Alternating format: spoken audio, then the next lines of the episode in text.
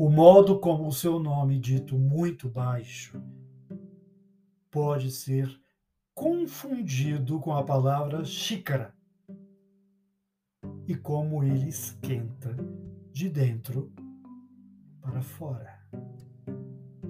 O modo como a palma das suas mãos se parece com porcelana trincada.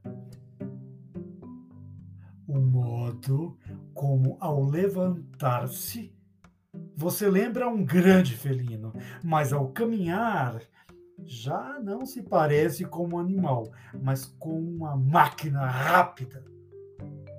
E de costas, sempre me lembra um navio partindo. Embora de frente nunca pareça um navio chegando. O modo como dita por você a palavra sim parece uma palavra que fizesse o mesmo sentido em todas as línguas. O modo como dita por você a palavra não parece uma palavra que você acabou de inventar.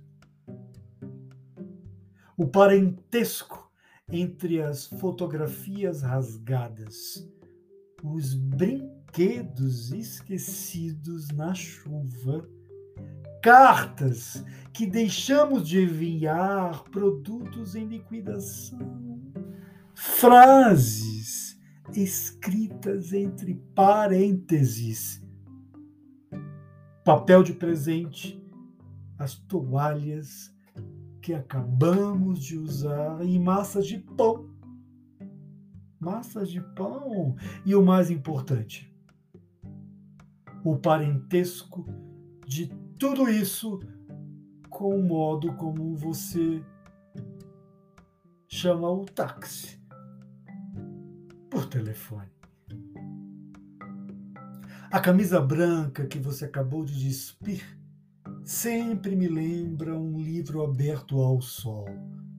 Seus sapatos deixados na sala sempre me parecem ensaiar os primeiros passos de dança numa versão musical para o cinema do seu livro preferido.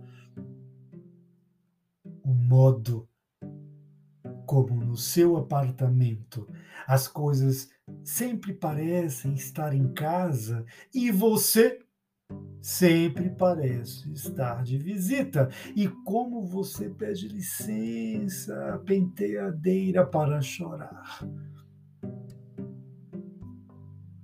O modo como as nossas conversas me lembram bilhetes interceptados, cardápios de restaurantes exóticos, rótulos de bebidas, fortes documentos, comidos nas bordas por filhotes de cão.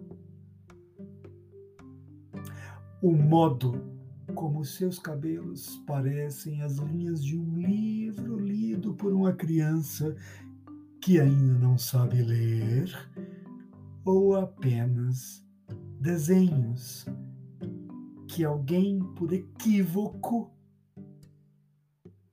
tomasse por escrito o modo como os seus sonhos parecem os pensamentos de pessoas que sobreviveram a um desastre de avião. Parecem as lembranças de um ex-boxeador apaixonado.